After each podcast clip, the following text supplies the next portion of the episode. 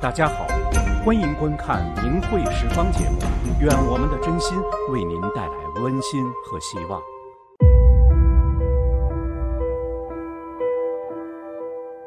中国人好像与生俱来就有一种久远的记忆，喜欢春赏桃花、秋看菊的生活意境，向往男耕女织、童子乐、齐家治国平天下的社会秩序。然而，这种情怀却被现实推得越来越远。因为中国有个与国际社会特别不一样的大背景，就是共产党战天斗地、运动不断。这个现实是改变不了的，本性改了就不是共产党了。很多中国人认为，在这个大背景下，只要做到不跟党作对，小日子还是可以过得不错的。经过百年的强权洗脑，对很多中国人来说，什么人权啦、自由啦，这些反而都成了既不实用也容易添乱的东西。到处都有监控头、人脸识别，牺牲了隐私却换来了安全。社会上曝光的那些贩毒、洗钱、毒奶粉、房屋强拆、妇女拐卖、官匪一家的事，只要没有发生在自己和家人身上，就跟没事儿一样。不过，新冠病毒来了，给大家上了一课。体会最深的要数这次上海的两千六百万人封城两个月，这算得上一个超大型的社会行为实验。人们突然发现，原本幻想着可以长长久久的在镰刀斧头下偷安的日子，说没有就真的没有了。对许多人而言，第一次体验到了没有自由所带来的煎熬。文革那个时候，政治挂帅，人们不敢说话，也不能到处流动，娱乐也就靠几部样板戏。要跟那时候比，感觉现在是自由多了。可是经过新冠防疫这些事儿之后，人们发现这种自由很脆弱，一个健康码就能把人折腾得够呛。健康码会随着疫情的消失而消失吗？很可能不会。那今后政府控制人就非常精准了。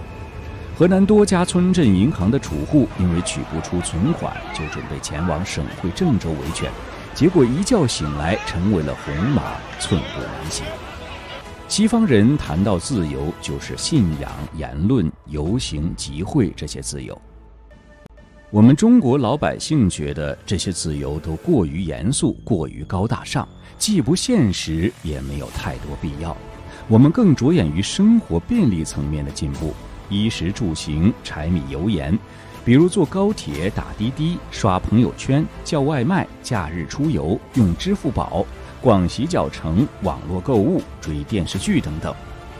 科技带来的生活新模式，理论上说并不属于传统的自由范畴，但是我们中国人会认为这就是一种自由的进步，是无关政治的，是最基本的自由。这就到了我们要讨论的重点。我们中国人把高大上的自由和基本自由的概念弄反了。人一生下来，在吃奶之前就会哭。人从小就有感情和想法，需要表达出来。人不是石头里蹦出来的，总想知道自己生从何处来，死往何处去。人活着的意义是什么？也就是说，人生来就是有精神需求的。也就是为什么说人是高级生物。所以，言论、集会、游行、信仰这些自由才是地地道道的基本自由。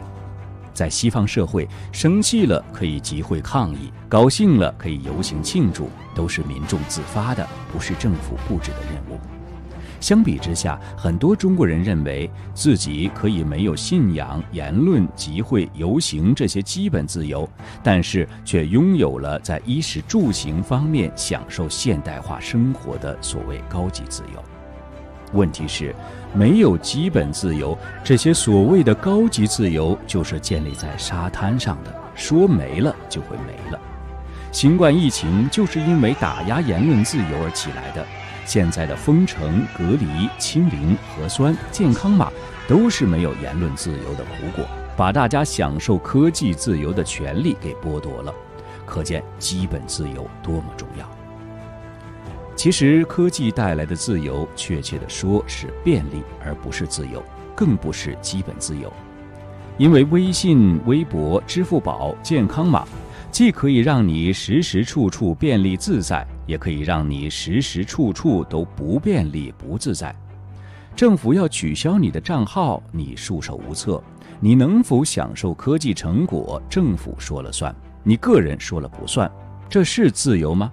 不是，而是老祖宗在《礼记》中说的“嗟来之食”。好吧，就算我们承认信仰、言论、游行、集会这些是基本自由，很重要。可是面对共产党这么严厉的强权，谁又敢去争取呢？其实，在中国大陆，有很多人和群体在争取着自己的基本权利，只是官媒不报道，人们不怎么知道而已。法轮功学员二十多年来争取信仰自由的历程，就是一个典型例子。上个世纪八十年代，中国兴起了气功热，打破了思想上的很多禁忌。李洪志大师在一九九二年公开传出法轮功，法轮功一上来就提出了修炼的概念。以真善忍为最高准则，指出了做人的目的就是返本归真。要想身体好，首先得做好人。这让无数人一下子把埋藏在心里的那种对人生真谛的追求唤醒了。人传人，心传心，短短几年，法轮功就在中国弘扬开了。法轮功大受欢迎，触动了一个人的妒忌心，那就是当时的总书记江泽民。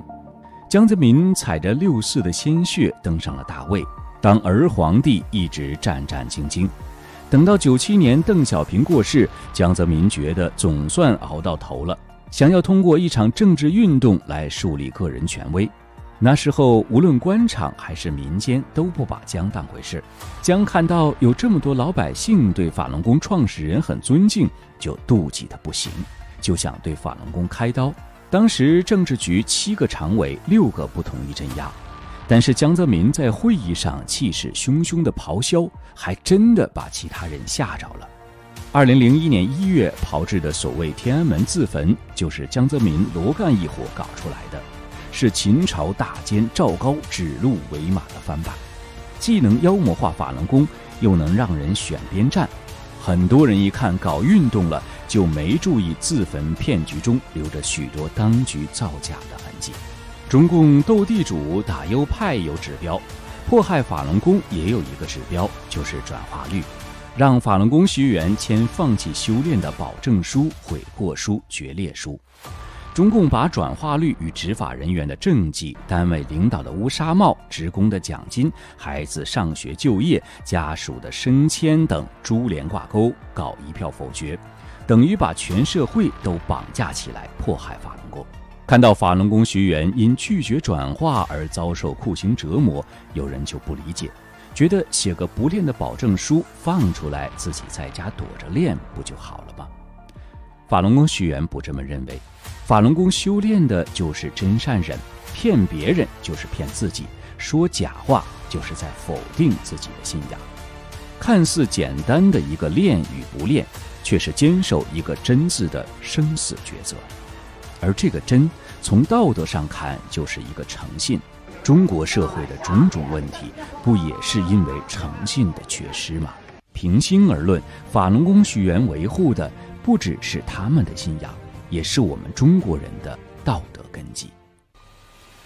共产党整起人来没有底线，迫害的细节我们就不说了。单说法轮功学员争取信仰自由的外部环境有多恶劣，首先是中国民众被共产党整怕了，一看到揭露共产党，有人就觉得你是在搞政治，然后把你边缘化，甚至站在中共一边说话来攻击你。国际社会那时也好不到哪里去，迫害刚开始，正赶上全球经济化，美国忙着帮中国加入世界贸易组织 WTO，接着又发生了九幺幺恐怖袭击事件，美国为首的西方在经济和反恐上都依赖中共的配合，中共就以此为要挟，得寸进尺。